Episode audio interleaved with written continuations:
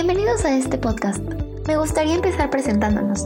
Mi nombre es Odalis Romero y me acompañan mis compañeros Eric García y César Augusto. El tema a hablar del día de hoy es el movimiento por los derechos civiles de los afroamericanos en Estados Unidos. Me gustaría empezar por tu opinión, Eric. Bienvenido. Sí, hola Dalis, eh, muchas gracias por permitirme estar aquí el día de hoy. Eh, y sí, sabes, sabemos que la historia de Estados Unidos es una de las más complicadas y complejas, debido a que ha dejado marcada la vida de miles de estadounidenses y aún más para los afroamericanos, quienes han sido maltratados, humillados y menospreciados por mucho tiempo. Y han tenido que pasar diversos sucesos para que ellos pudieran eh, tener el valor suficiente de poder protestar y reclamar sus derechos. Y con el paso de los años se ha tratado de mejorar esta situación, sin embargo, en pleno siglo siglo XXI sigue habiendo acontecimientos de racismo hacia los afroamericanos. Y ahora bien, eh, la siguiente pregunta es para ti, César. ¿Cómo se manifestó este conflicto social?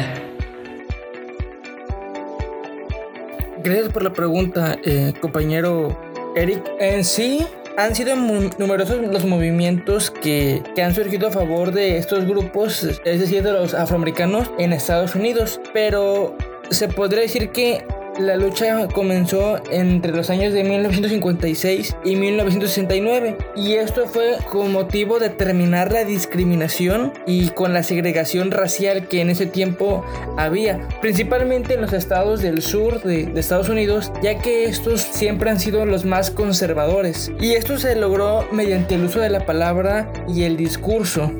Pero este compañero Alice, eh, para ti, ¿cuáles fueron sus antecedentes y sus orígenes? Antes que nada, pues muchas gracias por la pregunta y creo que es súper importante poder hablar sobre estos temas y me gustaría empezar, eh, pues sí, no, mi respuesta básicamente en que, como sabemos, o muchos no, y ahí les va el dato, en 1955 una ciudadana afroamericana llamada Rosa Parks no quiso levantarse de su asiento del autobús para que una persona blanca se sentara. O sea, imagínate cómo es que estaba la situación. Y, por esto fue apresada y enjuiciada. Y a partir de esto, Martin Luther King empezó un boicot a la línea de autobuses Montgomery, lo que inició pues este gran movimiento a favor de los afroamericanos. Creo que Eric tiene igual pues ahí un ejemplo que me gustaría que también lo diera.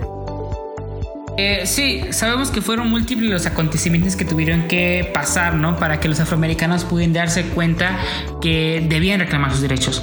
Y justamente uno de estos acontecimientos fue el asesinato de un chico de 16 años, quien se llamaba Emmett Till, y lo asesinaron supuestamente porque le había silbado a una mujer blanca. Pero siendo realistas, esto fue una excusa tonta para poder tristemente acabar con su vida. Creo que es súper importante poder hablar de estos temas y para finalizar como de que esta pregunta, eh, quisiera mencionar que este movimiento ha traspasado fronteras durante los últimos años y justamente en Facebook en el 2013 eh, Alicia Garza utiliza por primera vez la expresión Black Lives Matter que mm, pues al final eh, se denuncia ¿no? con este hashtag el asesinato de Trayvon Martin, un joven afroamericano de solamente 17 años. Entonces Alicia organiza junto a un grupo de colaboradores pues este fenómeno y pues se volvió viral gracias a el impacto que pues han tenido en las redes sociales. Para, pues no sé, para seguir con este podcast, me gustaría preguntarle a César eh, cuáles crees que fueron pues sus consecuencias de este movimiento.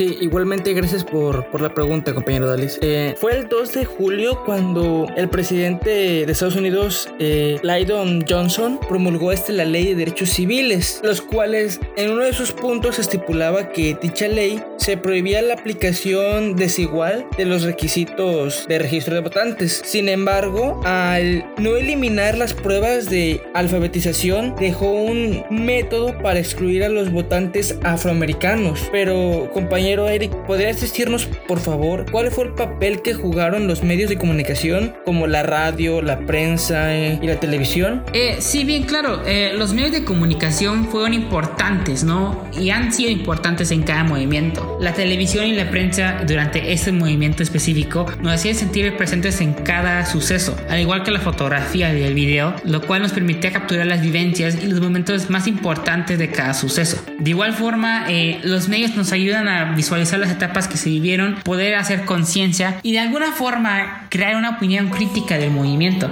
Y Hoy en día, eh, las redes sociales juegan un papel sumamente importante para el desarrollo y la transmisión de información, debido a que ha permitido compartir acontecimientos de forma mucho más eficaz a través de la unión de usuarios a nivel mundial.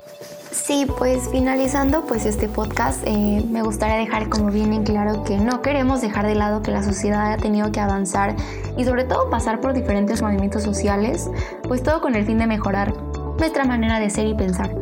Yo creo que sin duda alguna nos encontramos en una era en la cual tanto los medios como los usuarios comparten una responsabilidad y compromiso, pues para poder así dar a conocer la veracidad de los acontecimientos que, que pasan en el mundo. Agradecemos su atención y sobre todo su participación. Gracias a Odalis Romero, Eric García y César Augusto.